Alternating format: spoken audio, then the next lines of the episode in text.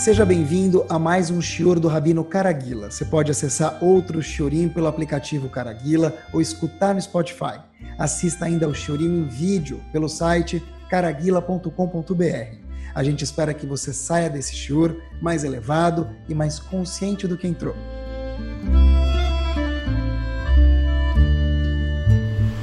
Muito boa noite, Bruhim Abaim a todos. Queria falar com vocês hoje, e sempre com a ajuda de Akadosh Baruchu, sobre uma das mitzvot. No meio, a gente vai falar sobre alguns pontos relacionados com essa mitzvah também, mas a gente vai falar especificamente hoje sobre uma das mitzvot que ela é um dos pilares da Torá Kedoshá. Ou seja, o seguinte, às vezes quando a gente entra num prédio, a gente entra num edifício e a gente quer fazer algumas mudanças. A pessoa comprou um apartamento novo, Mabruk, e a pessoa quer fazer algumas mudanças. Então o engenheiro fala para ele: olha, a gente pode fazer um quarto maior, pode pegar dois quartos, transformar em um só, pode pegar dois quartos, transformar em três quartos, e conforme a necessidade da pessoa que comprou. Porém, tem uma coisa que é difícil de fazer, que o engenheiro vai falar que não dá para fazer, é, obviamente, o quê? Tirar uma coluna. Tem colunas que elas não podem ser movidas, porque senão o prédio cai. Eu queria falar hoje sobre uma das mitzvot, que é uma das colunas da Torá Kudoshá. Como a gente sabe que ela é uma das colunas? Como que a gente pode arriscar falar que ela é uma das colunas? Porque Kadosh Baruchu contou isso para a gente. Aonde?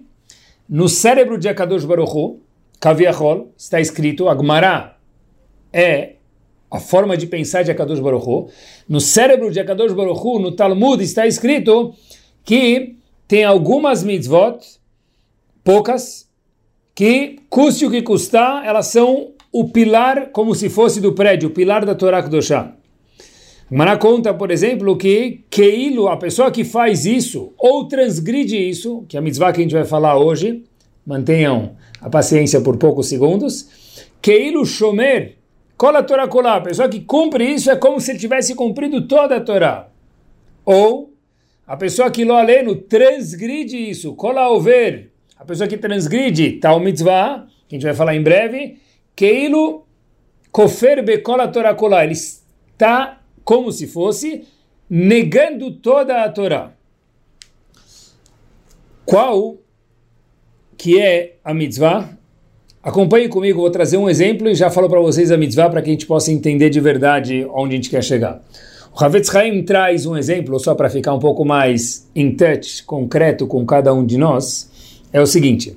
Veio uma vez uma pessoa que vendeu mercadoria. Ele vendeu, escolheu a mercadoria que for, ele vendeu mercadoria. Só que ninguém vende à vista, todo mundo quer comprar a prazo. Ele vendeu, a fábrica vendeu para o distribuidor 30 dias. Passados-se 30 dias, não pagou. 35 dias, que acontece? Liga, cobra, 40. Depois de 50 dias, o próprio dono vai lá cobrar a dívida dele. Ele chega na porta do distribuidor e vê que o distribuidor está fechado. O dono fica preocupado. Por quê? Será que o distribuidor bateu as botas? Fugiu? Faliu? Não, pode ser que não. A pessoa tenta sempre ficar mais calma. Peraí, e assim tem que ver mesmo? pode ser que não. Por quê? Talvez distribuidor foi prolongado, fim de semana prolongado. Talvez ele foi para alguma feira que tem a ver com o business dele. Agora, quando que o vendedor vai entrar, nunca em apuros, porque o Edi não entra em apuros, mas quando o vendedor vai falar, uau, perdi a oportunidade de cobrar, quando ele vê na porta da loja do distribuidor, passa-se o ponto, halas. Nesse momento, a dívida foi Ribi Hanem ben Kadish. Não tem o que fazer. A dívida não tem mais como ser cobrada nesse momento, porque quando está escrito passa-se o ponto, é halas, acabou. Não tem mais como cobrar. Não tem mais como falar, talvez ele viajou, tal... aqui acabou. Ele mudou, foi embora e fechou o business. A mitzvah de hoje, e o Hafetz Haim que traz esse exemplo, provavelmente, óbvio, baseado nas Gumarot, que a Gumara fala que toda pessoa que cumpre o Shabat é como se tivesse cumprido toda a Torá. E a pessoa que não cumpre o Shabat, Keilu Kofer, linguagem um pouco forte, Bekola Torá Kulá, é como se ele tivesse negando toda a Torá. Ah, mas eu cumpro a mitzvah de Tzit e não cumpro o Shabat. Diga-se de parênteses que a Kadosh Baruch Hu nunca priva ninguém de nenhum mérito. Quando Hashem fala que alguém que profana o Shabat, por exemplo, é como se ele estivesse profanando toda a Torá, não quer dizer que ele não vai ganhar méritos por ter feito a mitzvah de Mezuzah ou de Tzedakah, claro que ele vai ganhar. Mas um dos pilares do prédio, como a gente mencionou há dois, três minutos atrás no exemplo, está faltando. E quando o prédio está faltando, o prédio está em perigo. Até que a pessoa, obviamente, faça chuva. O Shabat, que é o assunto de hoje, se Deus quiser, é o dia onde a pessoa não trabalha. E ao mesmo tempo, tem algumas anomalias no Shabat, que o Shabat é chamado Mekora Berachá. A gente fala no Lechadodi, ou canta o Lechadodi, sexta-feira à noite, Kihi Mekora Berachá. O Shabat é a fonte das brachot. Tudo. Toda brachá que existe, física no mundo ou espiritual, a fonte disso é o Shabat. Para as brachot espirituais, ok, make sense, pode ser. O Shabat é um dia mais espiritual. Agora, as brachot físicas, financeiras, como é que pode ser que o Shabat é Mekora Berachá, é fonte das brachot, Habibi, se o Shabat é o único dia que você não trabalha, que eu não trabalho? O Shabat devia ser o dia do prejuízo nacional, não a fonte das brachot, porque é o dia que a pessoa não trabalha. Tem mais uma coisa muito curiosa também que está escrito, que toda pessoa que cumpre o Shabat, pessoal, olhem que forte, a Gemara conta pra gente, nascer shutaf b'maaseh bereshit. Essa pessoa ela é sócia de Akadosh Baruch Hu na criação. Pessoal, olhem o poder de cumprir o Shabat.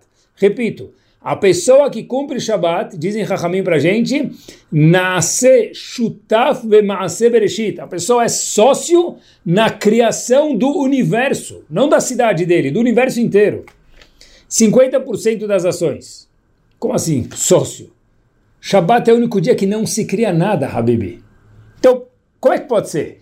Shabbat não se cria, eu sou sócio, mas não crio nada na criação do mundo. Shabat é o dia que não se trabalha e a fonte das brachot, inclusive financeiras. Mas não trabalha, de onde vai vir a brachá a pessoa precisa fazer alguma coisa para receber a brachá. Tem duas anomalias eu mencionei para vocês, dentre outras muitas que existem referente ao Shabat. Vamos começar por aqui, para a gente entender exatamente o que é o Shabat de acordo com a Torá, e para a gente apreciar mais ainda o que a gente já faz com mérito, que é o Shabat Kodesh. É o seguinte, a gente fala na sexta-feira à noite o trecho do Kiddush. Vai rolu Hashamayim ve'aretz ve'chol tzevaam, Sefaradim Ashkenazim, mesmo trecho.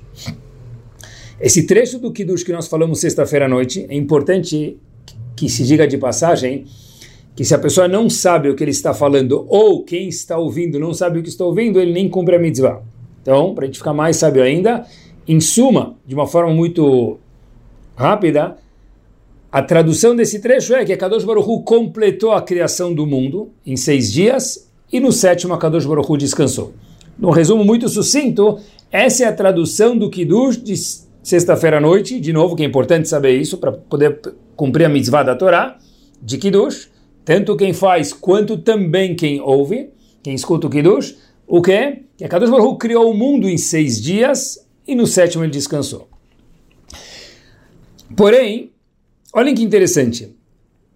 No começo da criação do mundo, as primeiras três palavras, todo mundo conhece da Torá Kedoshá, Bereshit, Bara, Elohim. Hashem criou o mundo. Acompanhe comigo qual que é a última letra de cada uma dessas palavras. Bereshit, Bara, Elohim. Bereshit, Taf, Bara, Aleph, Elohim, Mem. Se nós pegarmos a letra Taf Aleph e Mem, que são as últimas letras da palavra, mais uma vez, Bereshit Bar Elohim, que é o começo da Torá, forma a palavra Emet. Taf, Aleph e Mem, a gente organiza essas letras, forma a palavra Emet, verdade. Por quê? Olhem que interessante, já explico uma coisa muito interessante para vocês. Porque o propósito de toda a criação do mundo, quando a Kadosh Baruch foi dar início na criação do mundo, ele colocou no fim de cada palavra. O fim, o final é o propósito. Hashem colocou no propósito, no final de cada palavra, o propósito da criação do mundo. Qual que é? Que nós vasculhemos o mundo e a gente deve procurar qual que é o emet, a verdade do mundo. Por isso que é o fim de cada palavra, finalidade. Logo no começo da criação do mundo, gente falou Mem, Taf, Aleph, Mem, Bereshit, Bara Elohim, Emet, verdade. Habibi, up to you, procurar qual que é a verdade do mundo. Agora, olhem que power, e olha como a nossa Torá é preciosa. No Kiddush de sexta-feira à noite, a gente menciona vai Hulu Hashamayim Ve'aretz. O que, que é esse Kiddush? É o fim da criação do mundo, copiado palavra por palavra do Humash. As, os últimos versos que falam sobre a criação do mundo, os últimos, grande finale da criação do mundo, sexto, final e sétimo dia da criação e Halas, o Kiddush, Ctrl-C, Ctrl-V, cópia de alguns psukim da Torá. E a gente sabe que o Kiddush termina quase que lá, Asher bara Elohim la'asot, que Hashem criou o mundo. E aí terminou a criação do mundo e o mundo se desenrolou com os filhos de Adam Arishon, Noah, Avram Avinu and so on. Mas a criação de Hashem no mundo termina em três palavras, Asher bara Elohim la'asot. Prestem atenção. O final da criação do mundo, últimas três palavras é bara Elohim Lasot. Acompanhe comigo qual que é a última letra de cada uma dessas palavras. E mais uma vez, por que a última letra? Porque o fim da palavra é a finalidade. Qual a finalidade da criação do mundo? O grande final da criação do mundo. Bará criou Aleph, última letra. Elohim Mem. Laasot Taf. Aleph, Mem e Taf formam a palavra Emet. Do começo da criação do mundo até o final da criação do mundo, Hashem embutiu trabalho nosso de procurar qual que é a verdade do mundo. De todos os valores, família, dinheiro, Torá, alegria, prazeres, tudo tem um valor. Qual que é o emete de cada, de cada uma dessas coisas? Agora olhem que curioso. Falei para vocês que a palavra emete aparece nas primeiras três palavras e nas últimas três da criação do mundo. Pois confiram no Humash ou escutem o Shur de novo. A diferença que tem é, no começo da criação do mundo, a palavra emet aparece de forma embaralhada, não na ordem. Porém, no final da criação do mundo, que é o dia do Shabat, que é as palavras que nós falamos no Kiddush Asher Bara, Elohim, Lasot, Aleph Mem Taf, a palavra emet aparece na ordem correta. E a pergunta é, Manishtana, por que, que no começo da criação o emet aparece embaralhado e no fim da criação o emet aparece na ordem correta? É o mesmo trabalho que a gente tem de procurar qual é o emet, qual a verdade do mundo e para que cada um de nós vive 120 anos com saúde aqui. A resposta é, Kadosh Baruch Hu fala para a gente, a palavra emet aparece na ordem no fim da criação do mundo, meus queridos, que é o dia do Shabat. O dia do Shabat é um dia que a Kadosh Baruch Hu ajuda a pessoa a parar e olhar para o mundo de uma forma mais clara o Emet fica na ordem. Aleph Memitaf. Hashem fala, eu vou te ajudar. Para um segundo, 25 horas, e pensa, por quê? Qual a resposta? Não interessa. Ela vem. O mais importante é perguntar, é ser curioso, é fazer a pergunta certa. Qual o Emet? Por quê? Para quê? Qual é o propósito? No Shabat, tudo fica mais claro o propósito do mundo, do Yehudi, nosso. Quando a gente fala do Yehudi é muito longe da gente, de cada um de nós. Não é do povo Yehudi no mundo, é o seu e o meu. É nosso. Hashem falando com a gente. Ele fica cada vez mais claro. E cada Shabat a gente tem que refalar isso, tem que, porque Hashem mandou, mas qual que é a lógica? Talvez a lógica seja, quanto mais a gente estuda, mais quilometragem nós temos no mundo de vida, de experiência, de estudo, de contato com pessoas, a definição da palavra emet, da verdade, do porquê, do para quê, tem que se aprimorar. cada vez que a gente fala o Kiddush, sexta-feira à noite lembra, Sher bara Elohim lasot. Emet, qual que é o Emet? Para quê? Trabalhar para quê? Comer para quê? Jogar futebol para quê? Claro que precisa tudo isso, mas para quê? Qual é o Emet do mundo? Por quê? Para quê? Qual a verdade do mundo? Para quem a gente está aqui? Shabbat é a vitamina A de Aleph, Emuná, que o Yehudi tem no mundo. Shabbat é aquela vitamina, puf, injeção da pessoa ter o privilégio de parar e pensar com tranquilidade, sem correr. Dá até para falar mais devagar agora. o que é? Sobre olhar para o mundo de uma forma mais gostosa, mais tranquila. E se a gente for olhar de fato, para que fique um pouco mais ainda em touch com a gente o Shabbat, eu gosto de procurar coisas que talvez a gente possa se relacionar um pouco mais. Quando a pessoa usa o computador, ou usa o celular, ou qualquer outro device que ele precisa, depois de um certo tempo a pessoa vê lá em cima, ou embaixo, depende se é computador ou celular, aparece lá 62, 60, 30, 20, ao que eu me refiro, a bateria da carga da bateria, ela começa a descarregar. A pessoa não entra em desespero, o que, que ele faz? Ok, ele coloca o celular no carro ou no trabalho para carregar e deixa carregando. Depois de alguns minutos, o computador volta a funcionar. Agora olha que interessante, tudo descarrega no mundo. Tudo, celular, computador, qualquer coisa. A pessoa descarrega, ele precisa dormir, cada um de nós dorme. Agora olha que interessante, e o mundo descarrega ou não descarrega? O celular descarrega, o computador descarrega, nós descarregamos, a gente precisa descansar. Às vezes a cabeça trabalhou muito, precisa descansar também, bater um papo com amigos, escutar uma música. Será que o mundo descarrega? Diz Rav Chaim Benatar. Olhem que impactante. Ora, Chaim Akadosh diz que sim, o mundo descarrega. Qual é o carregador do mundo? Shabbat. Shabbat é o momento que quando nós cumprimos Shabbat, o mundo entra na tomada para ser carregado. Diz Ora Chaim Akadosh, se uma semana os Eudim não cumprem Shabat, acaba a bateria do mundo, o mundo cessa de existir. Olhem que interessante. Talvez por isso, pensei, Rahamim falam para a gente, toda pessoa que cumpre Shabat, ele é sócio na criação do mundo. Por que ele é sócio na criação do mundo? É o dia que você não faz nada. Como você pode ser sócio numa empreitada se você não está construindo nada? Está construindo a maior coisa do mundo. Porque a carga do mundo igual do celular, igual do computador, igual nossa, é o Shabat. O Shabat é um recharge do mundo para mais seis dias ou sete dias até o Shabat que vem. A pessoa que cumpre Shabat, ele é shutaf, bemase bereshit, ele é sócio da criação. Por que que, como Shabat, a gente mencionou outra anomalia, faz alguns minutos atrás, como o Shabbat pode ser Mekora Berachá, fonte de todas as brachot, físicas e espirituais. F espirituais make sense, mas física, é o dia que eu não trabalho, como que vai entrar dinheiro na conta se eu não trabalho? Porque se Shabbat é o único dia que nós não trabalhamos, mas o Shabbat é o recipiente para poder receber as brachot, mesmo financeiras, da semana inteira. Por quê? Porque já que o Shabbat ele recarrega o mundo para mais uma semana, então o que acontece? Tudo que vai vir na semana que vem depende do Shabat que eu cumpri.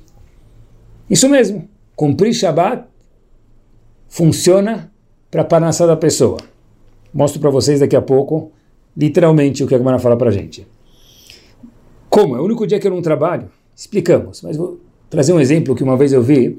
Rableib Yitzhak de Bardichev, Zichron Libraham, fala que ele conta que uma vez ele viu os Eudim saindo da sinagoga correndo. Estão atrasados, saíram logo, além do Lechaber, já as pernas já começaram a sair andando no meio, já correram, tiraram o tefilim rápido, saíram antes de terminar a reza. O Rebbe de Bardichev gostava muito das pessoas e perguntou para eles, olha, onde vocês estão indo? Eles responderam para o Rebbe, Rebbe, a gente precisa ir, está correndo para lá, mas para quê? A gente está indo trabalhar, nós procurar nossa parnassá. E o Rebbe de Barditchev disse para eles, olhem que maravilhoso, e quem disse que a Parnassá, o sustento de vocês está para aquele lado, estão correndo para o lado direito, quem disse que o sustento é do lado direito, talvez o sustento esteja do lado esquerdo.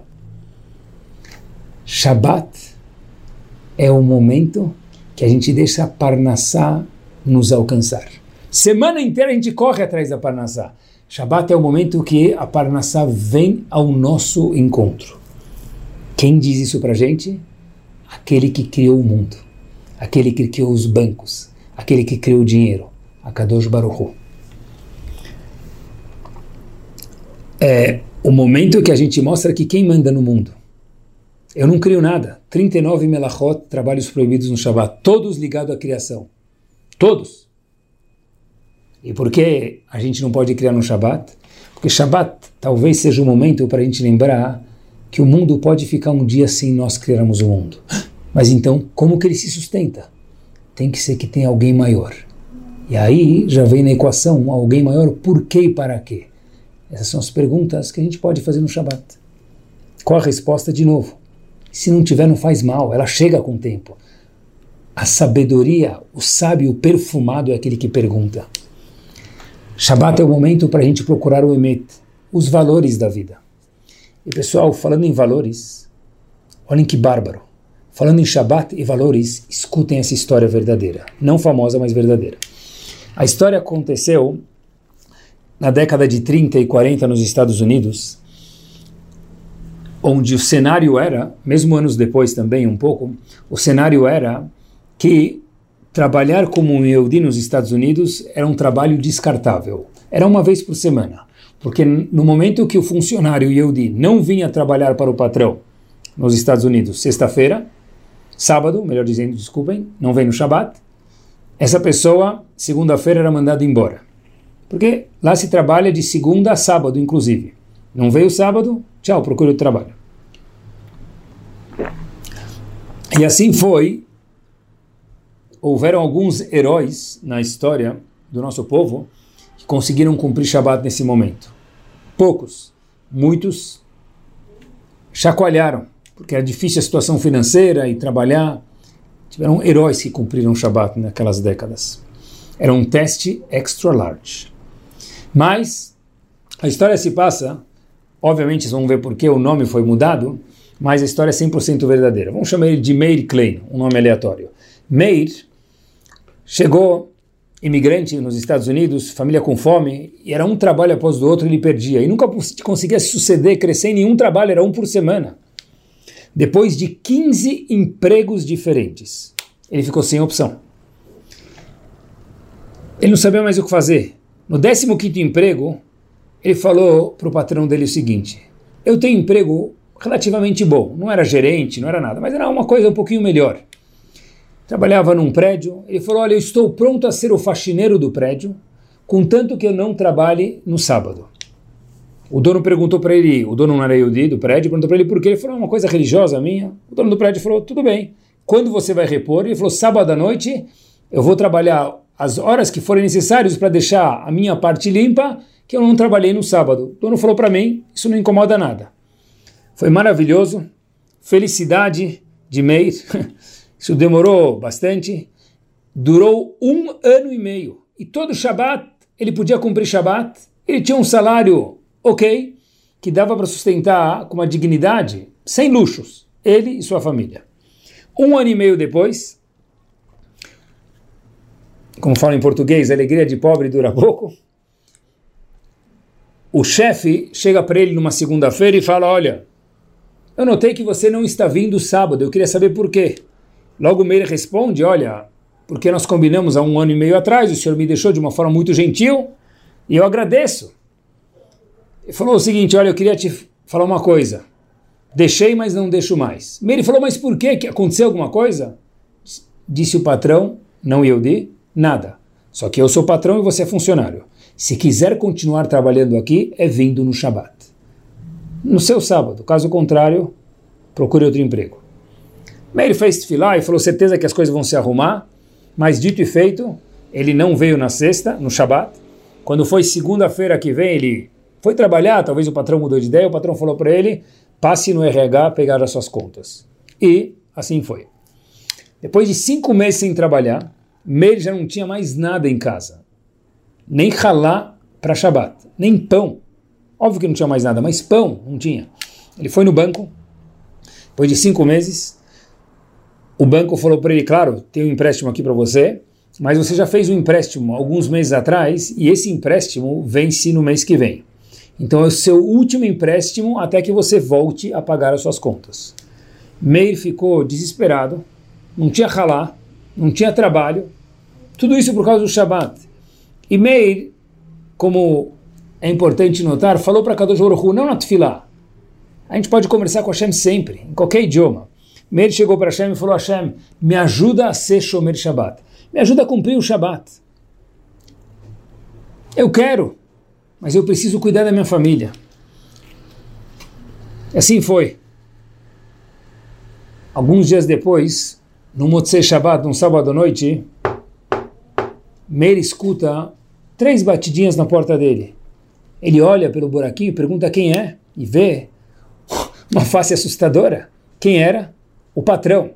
O patrão com mais um colega, de um terno chique, arrumado, que ele nunca tinha visto Meir o ex-patrão dele, com mais um colega. O patrão fala, posso entrar? Meir fala, claro, o senhor pode entrar. Meir fala, só um minutinho. E Meir não tinha nada para servir para o patrão, ex-patrão dele, e mais aquele outro colega muito bem vestido. Meir falou, desculpem, o que eu tenho para vocês aqui é um copo d'água, gelado. Eles entram, vem aquela casa simples demais, e falam para Meir, Meir, o seguinte, eu quero te contar uma coisa. Eu sou seu ex-patrão, você me conhece. Esse aqui é meu sócio no business e você não conhece ele. Faz um ano e meio atrás, plus, quando você ainda trabalhava com a gente, eu falei para o meu sócio que a gente tinha uma pessoa de confiança, a gente tinha um posto para dar para alguém. E eu falei para o meu sócio, tem um Yehudi lá, apesar que eu não sou judeu, tem um Yehudi lá, e eu acho que essa pessoa é a pessoa correta. E meu sócio perguntou, como você sabe que ele é honesto? Eu contei a história do Shabat, que você não trabalha e vinha sábado à noite, então você tem valores. Meu sócio disse, é, aquele judeu deve ser, deve ter valores, até que toque no bolso dele. E aí eu falei, o que você quer dizer com isso? E meu sócio falou para mim, vamos fazer um teste. 10 mil dólares na mesa. Dito e feito demite ele e vamos espalhar um rumor por aqui e aí ninguém vai contratar ele.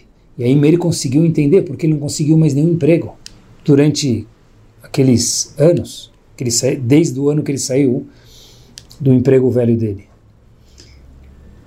E meu sócio veio para mim e falou: E aí? Ele ainda cumpre Shabat? E nós averiguamos, apesar de não sermos judeus. E a gente averiguou que você ainda cumpre Shabat. Então, a gente queria te fazer uma oferta. Primeiro, os 10 mil dólares são seus. Deram os 10 mil dólares, década de 30 a 40, 35. 10 mil dólares na mão de Meir. E falaram, a gente gostaria de você de volta no business, mas não mais como um faxineiro. Agora como o nosso braço direito, uma pessoa de honestidade que você provou quem você é. E meus queridos, o nome dessa pessoa foi omitido porque esse Meir, entre aspas, quote unquote, que não é Meir, o resto da história inteira é verídico, é um dos grandes homens no mundo financeiro dos Estados Unidos. Ele faleceu, mas era. E no mundo da tzedakah. Era um homem que sabia o que era passar por apuros e ajudou outras pessoas. Mas o Shabat foi o Mekor Aberachá. O dia que não se trabalha foi o dia que ele lucrou. O dia que não se trabalha foi o dia dos 10 mil dólares e foi o dia da promoção. Por quê? Porque quem cumpre Shabat é sócio de Hashem. E alguém que é sócio do Banco Central, e o dono do Banco Central, Hashem é muito mais do que isso, é bilionário, então o sócio também não pode ficar na mão. Ter valores corretos, hoje em dia, é para poucos. Uhum. Porque a palavra valores hoje em dia não valores de encher, preencher um cheque ou fazer uma TED ou um PIX com valores altos. Eu me refiro a valores de. Valores, como vocês entendem, valores pessoais. Valores é para poucos hoje em dia. Porque havia tempos atrás que as pessoas eram comunistas, eram monte de istas, eram valores que as pessoas tinham, independente se os valores eram certos ou errados. Tinham valores. Hoje, hoje em dia a gente não vê muitas pessoas que tem valores visíveis em correntes do mundo. Mas um Yehudi tem a oportunidade de ter valores. Shomer Shabbat. Eu sou Shomer Shabbat, nada me tira daqui. O teste hoje em dia não é o mesmo. Porque a gente, Baruch Hashem, nas empresas, entendem que é sábado. As empresas nem trabalham sábado, as que trabalham sábado entendem. Mas às vezes no Yom Tov é mais difícil. E quando a gente se posiciona não com vergonha, tudo na vida é assim. A gente está falando hoje de Shabbat. Quando a pessoa se posiciona assim no trabalho, é aí que as pessoas gostam. A gente quer uma pessoa de palavra. Eu não sou Yehudi, disse o patrão, mas eu sei que você é uma pessoa de valores. Eu não sou Yehudi, não muda. O mundo gosta de pessoas de valores. E olhem que interessante. Um passo adiante, Shabbat. No trecho que é o grande final da Torá Kedoshá. E mais uma vez que são as mesmas palavras que a gente fala no Kiddush, sexta-feira à noite, no Shabbat à noite. Vaihulu Hashamayim Ve'aretz. A palavra Vaihulu quer dizer o quê? Completou, findou a criação do céu e da terra. Dizem nossos sábios algo interessantíssimo, que Rav Hirsch diz o seguinte, a palavra Vaihulu é a mesma palavra que Kale. Kale quer dizer destruir. Destruir. A palavra Kale em hebraico é destruição. E Vaihulu é concluir. Pergunta Vai Hulu Hashamayim Ve'ares, Hashem concluiu, findou a criação do céu e da terra.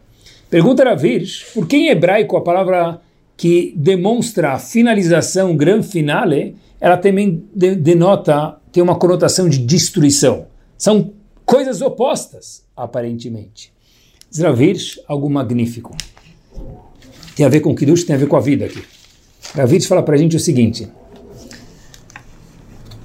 sempre para a pessoa terminar algo, ele precisa destruir. Como assim? Diz Ravirsh o seguinte, acompanhando que bárbaro. Vai Hulu é terminar e destruir. Por quê? Não é por acaso. Porque a Kadosh Baruch Hu disse para a gente o seguinte, se você quer terminar algo, você tem que eliminar, destruir outras possibilidades. Explico. No caso de Hashem, na criação do mundo, para ele finalizar a criação do mundo, a Kadosh Baruch Hu teve que falar o quê? eu vou criar seis continentes e não sete. Ele teve que exterminar, por exemplo, a criação de outros continentes e de outros lugares no mundo, no universo. Aqui tem uma lição muito importante. Na vida, não dá para ter tudo. Para que a gente termine algo, a gente precisa eliminar outras opções. Para que nós tenhamos uma família Shomer Shabbat, nós precisamos eliminar opções de viajar no Shabat. É, mas é mais conveniente. Mas na vida a gente precisa escolher um, e para ganhar esse um, a gente precisa abrir muitas vezes mão do outro. Como a gente mencionou no Vai Rolou. É uma escolha. Eu lembro, um dos meus primeiros cursos em Estados Unidos, quando eu estava na faculdade em business, o curso de economia, Economics 101. O curso era sobre economia e no decorrer do curso, talvez o primeiro terço na metade do curso, uma das coisas que nos foi ensinado era opportunity cost, custo de oportunidade. E o professor, em vez de explicando para que você possa vender um produto, a pessoa tem que estar pronta a abrir mão do que ele tem na mão, que é o dinheiro, para trocar pelo seu produto. Isso é chamado custo de oportunidade em inglês, ou em português, ou opportunity cost. Trocar um pelo outro. Ravir se ensinou para a gente opportunity cost para que a gente possa ter, vai Hulu, terminar alguma coisa, finalizar, eu quero ter uma finalização, quer dizer, eu quero construir uma família Shomer Shabbat, eu preciso abrir mão de algumas coisas. Na vida tudo é assim. Para que a gente possa ter uma coisa, a gente precisa abrir mão de outra.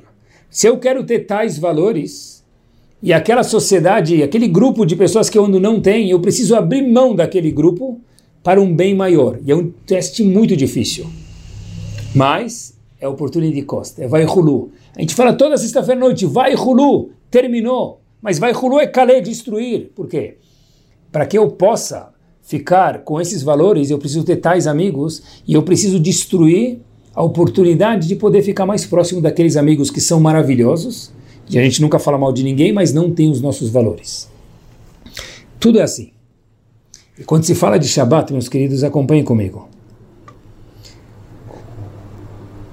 A pessoa precisa saber que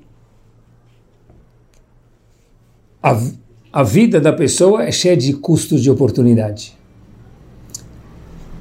Às vezes, quando a gente abre mão de uma coisa, a gente perde a outra. Mas nunca dá para segurar os dois. E é o momento de Shabbat para a gente pensar e o que, que eu quero de verdade, qual o emet, como a gente mencionou no começo do shiur. Quando uma pessoa, um passo adiante no Shabbat, quando uma mulher, ela cozinha para Shabbat, é exatamente igual o Cohen no Bet HaMikdash trazendo um korban no Mizbeach. Igual. Quando um Cohen está no Bet HaMikdash trazendo um sacrifício no Mizbeach, qual que é o sacrifício da mulher? Colocar a carne, o frango, o arroz na panela e cozinhar isso para Shabbat. Esse é o Bet HaMikdash, a mulher vira Cohen Gadol. Quando o homem prepara as velas da mulher, o homem tem que preparar as velas da mulher, a mulher acende. A mulher está acendendo o mundo, o homem está participando nisso. Quando prepara halá, a sobremesa, arruma o guardanapo, tudo isso é o quê? É arrumar o Mishkan, é arrumar o Betamigdash. E qual é a parte do homem em tudo isso? Aqueles que sabem cozinhar também são com anime Dori. E aqueles que não sabem, muitos, não sabem cozinhar, ou não cozinham, estão trabalhando. Ah, é pagar as contas, é verdade. Façam isso com um sorriso, porque tudo tem recompensa. Hashem manda mais, se Deus quiser, com saúde. Mas, qual a parte do homem no Shabat? Eu acho que a parte do homem no Shabat é o que fazer com toda essa comida que foi preparada com tanto carinho e tantas horas e essa mesa. Na verdade, é a parte do homem é trazer uma história para a mesa. Escutei uma história no shiur, escutei uma história, li uma história em algum lugar, escutei na sinagoga, uma história. Traz na mesa. Ou uma pergunta, não precisa ter resposta. Uma pergunta da Paraxá traz uma alahá nova que a gente escutou. Qualquer uma dessas opções. Pode ser uma ideia da Paraxá, ou mesmo que não seja dessa Paraxá, não faz mal, é Torá. Algo que aconteceu na semana. Estou trazendo alguns exemplos diferentes. Uau! Uma história aconteceu na semana, eu estava no trabalho, teve uma pessoa honesta e... Uau, ficou marcado o que para as crianças? Que o que chama a atenção para o meu pai é honestidade.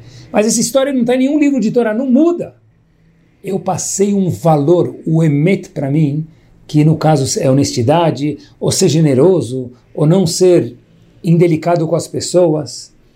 Ou talvez uma história que eu ia vender para um cliente, no fim acabei não vendendo, nem sei porquê, me na chamar, mas aquele cliente não ia pagar e eu descobri hoje que a gente não deu crédito sem querer e acabamos sendo beneficiados. Pessoal, três, quatro minutos, uma lahá, uma pergunta, qualquer um desses exemplos. Esse é o trabalho na mesa de Shabbat do homem. A mulher fica 3, 4, 10 horas preparando e demora mesmo para preparar. A mesa, servir, preparar, cozinhar, o trabalho do homem é fazer aquilo virar uma saudade Shabbat e não uma janta qualquer um pouco mais chique. O conteúdo pertence ao homem. Isso é o que a gente pode fazer na mesa de Shabbat, nós homens. E o que a gente não pode fazer na mesa de Shabbat? Cuidado, porque dá vontade às vezes, mas tem que tomar cuidado. É o que? não reclamar da sinagoga. Não gostou da sinagoga, não tem problema. Tem muitas, Baruch Hashem, pode escolher onde a pessoa se sente bem. Mas não reclamar na mesa da sinagoga, ou do Hazan, ou do Shiur. Não gostou do Shiur, não precisa ir. Não gostou do Hazan, vai em outra sinagoga, vai no outro minyan. Freedom of choice, pode escolher, não tem problema nenhum. Vai onde você se sente bem. Mas quando eu reclamo as crianças sentem que parte da mesa do Shabat é o uft, a reclamação.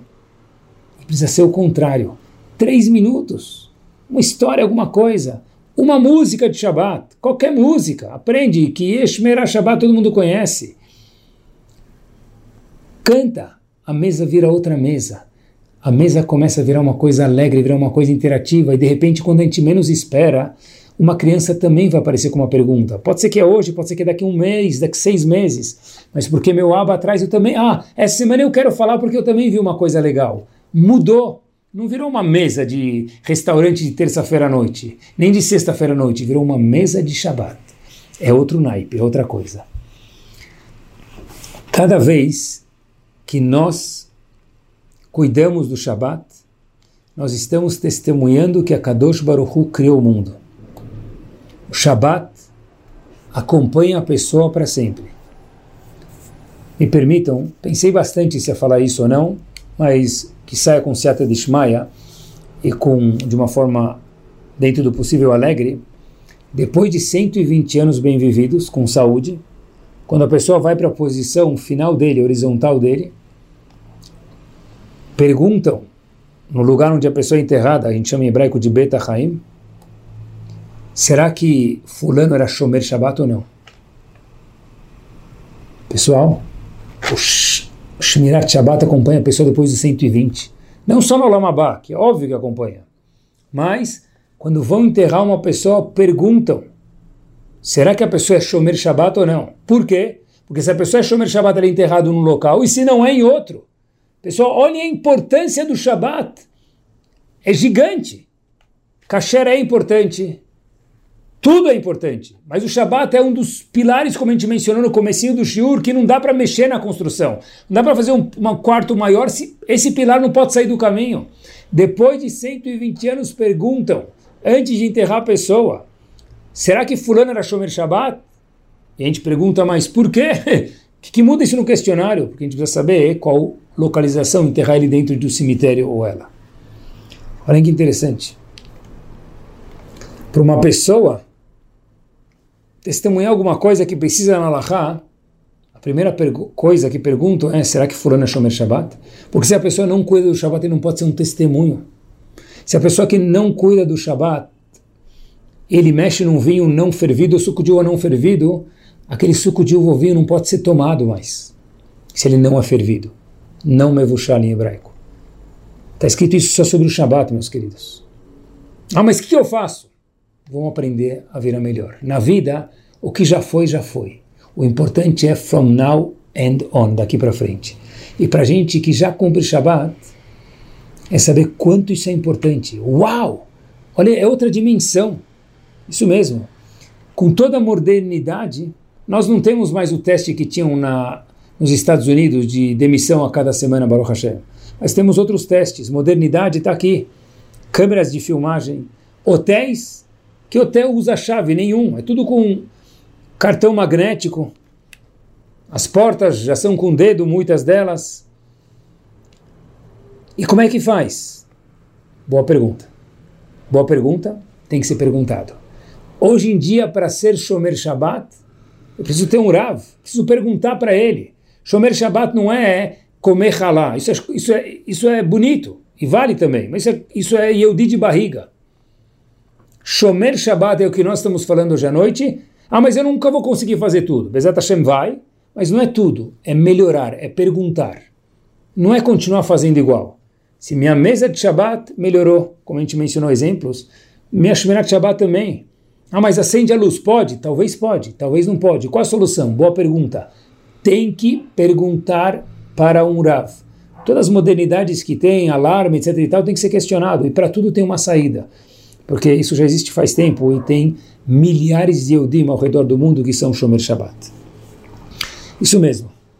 Como disse o Rav Leib, de Bardichev, para onde você está correndo? Você sabe que a Parnassá está do lado direito, você está indo para lá, talvez do lado esquerdo. Shabbat talvez seja o leme do barco. O barco está full speed durante a semana. Reuniões, trabalho, ginástica, é um, um, ajuda a comunidade, uma coisa atrás da outra, maravilhoso. Quase que 24 horas ininterruptas por dia. No sétimo dia, para. O motor está 30 nós por hora o Shabat é o momento de ajustar o leme e ver para onde a nossa embarcação está sendo dirigida. E aonde a gente quer chegar com tudo isso? O Shabat é o momento do Emet, é de tranquilizar a cabeça um pouquinho, de ter uma saúde mental mais saudável, mais relax, isso mesmo. Quando a pessoa faz algo para Shabat, aqui mais uma dica prática, que eu vou falar para vocês, visualiza, isso é trazido pelo Mishnah Brurah, a pessoa tem que verbalizar Lichvot Shabbat. Isso mesmo. Está cozinhando a senhora, Lichvot Shabbat. O marido foi comprar halá, Lichvot Shabbat. Qualquer coisa que é feita para Shabbat, verbaliza Lichvot Shabbat. Estou fazendo isso em português para o Shabbat. O que, que muda? Visualiza, falando, verbalizando essas palavras, recai do chá sobre aquele ato. O ato virou outro ato. Não fui comprar halá. Eu agora virei um anjo participando de uma mitzvah. Dizer Lichvot Shabbat. Homem ou mulher. E olhem que interessante, meus queridos, na fase final do nosso shiur, eu sempre tive essa pergunta. Sempre que a gente vai cumprimentar alguém, os Ashkenazim falam Git Shabbos ou Gut Shabbos, quer dizer, tem um bom Shabbat, mas é muito comum, a gente sabe que em hebraico se diz Shabbat, o que? Shalom. Shalom é paz. Eu nunca entendi por que é chamado Shabbat Shalom. Tem tantos adjetivos para o Shabbat. Podia ser Shabbat Sameach, feliz, Shabbat Yupi Yupi, Shabbat Menuchá, tranquilo. Por que a gente cumprimenta um outro com Shabbat Shalom? No mundo inteiro, religioso ou não. Por quê? Sei lá. Na Torá não existe sei lá. Porque olha que interessante. O que, que vale o dinheiro? O que, que vale a saúde? O que, que vale a família? Muito vale. Mas o que, que vale tudo isso, cada um desses, sem um tempero chamado paz? Quase que nada. A maior brahá que existe no mundo é ter paz. Paz com os outros. Escutem bem o que eu vou dizer agora: paz consigo mesmo. Isso mesmo. Ah, Shabbat Shalom. Que você tenha paz. Porque se nós temos paz, o nosso dinheiro vira outro dinheiro. Os nossos amigos viram outros amigos. A nossa família sentar na mesma mesa, conseguir sentar com toda a família e não ter ninguém que a gente fala, eu não me bico com ele, é outra família. A maior brachá que existe é o shalom. Por isso que o maior dia do ano, mais do que Yom Kippur, uhum, mais do que Yom Kippur, está escrito isso, na Gemara e na Laha, sem desmerecer, Deus me livre Yom Kippur, mas mais do que Yom Kippur é o Shabbat. E por que o adjetivo que acompanha Shabbat é Shalom? Deve ser porque o Shalom é a maior brachá do mundo. Estar em paz é a maior brachá do mundo. Shabbat Shalom. Isso mesmo.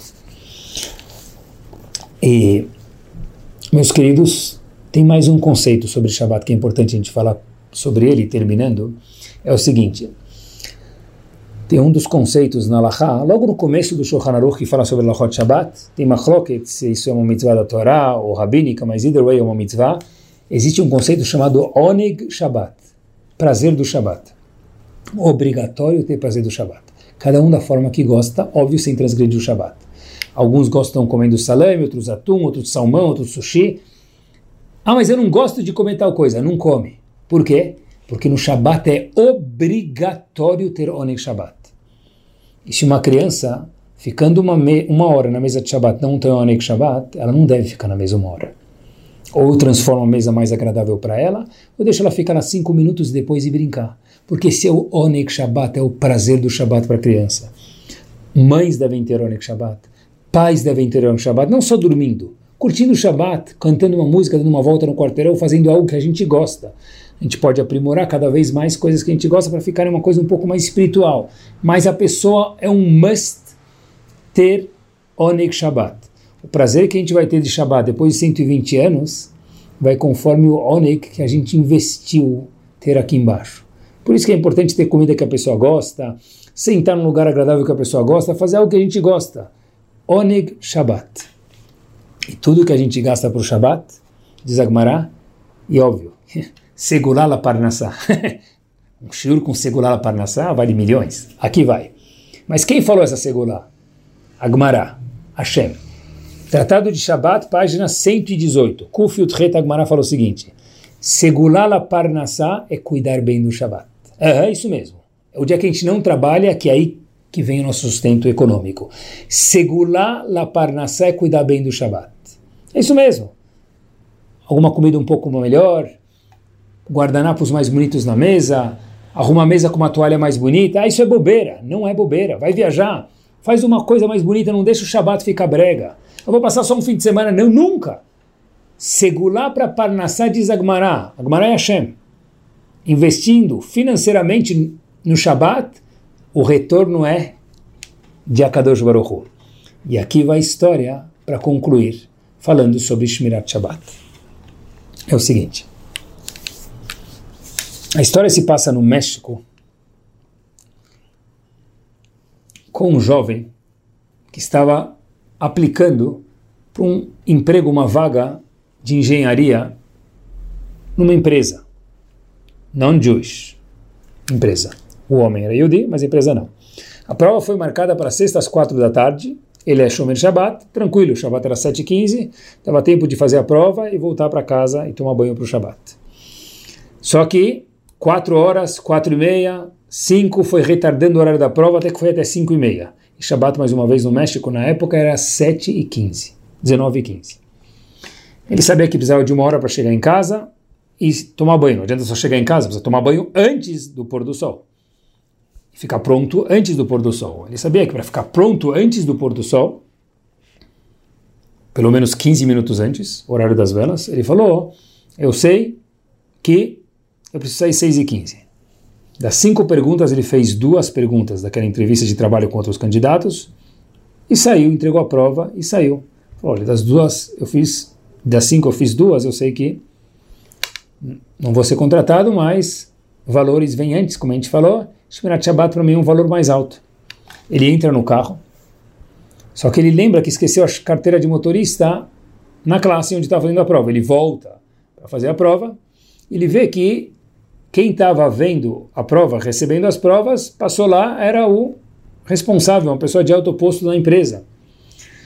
E ele olha, vê aquela pessoa importante, lendo a prova dele, que ele recém tinha dado, vendo só duas perguntas.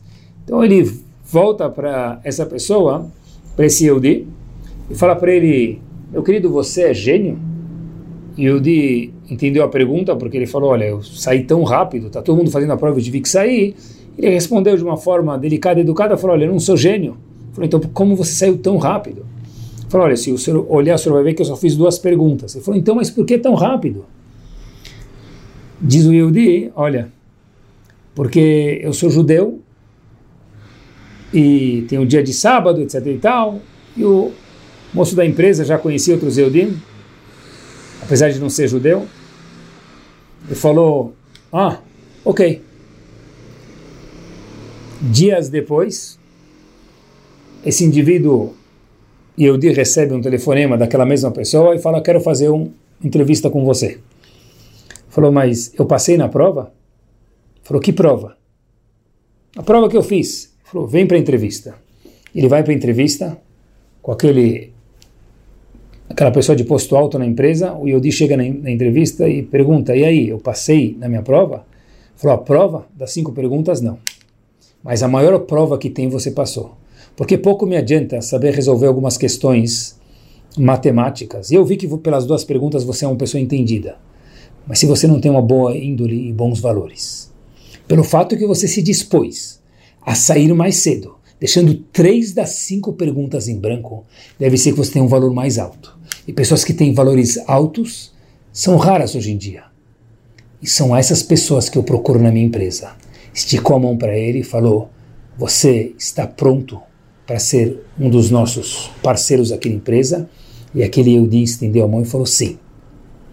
Shomer Shabbat, Shmirat Shabbat são valores. São testes, não é fácil. Mas quem tem valores tem Hashem junto de sócio. E quem tem Hashem tem Brachá.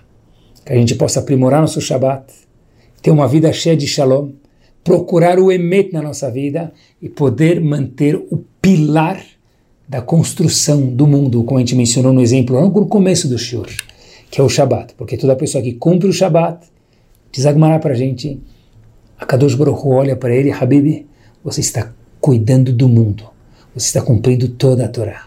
Shmirat Shabbat é um presente que nós temos, que a gente possa fazer bom uso dele e que a gente possa ter um grande oneg Shabbat, prazer do Shabbat, que é um must, cada um da forma que gosta. Shabbat Shalom, obviamente, a cada um de vocês, e uma semana espetacular.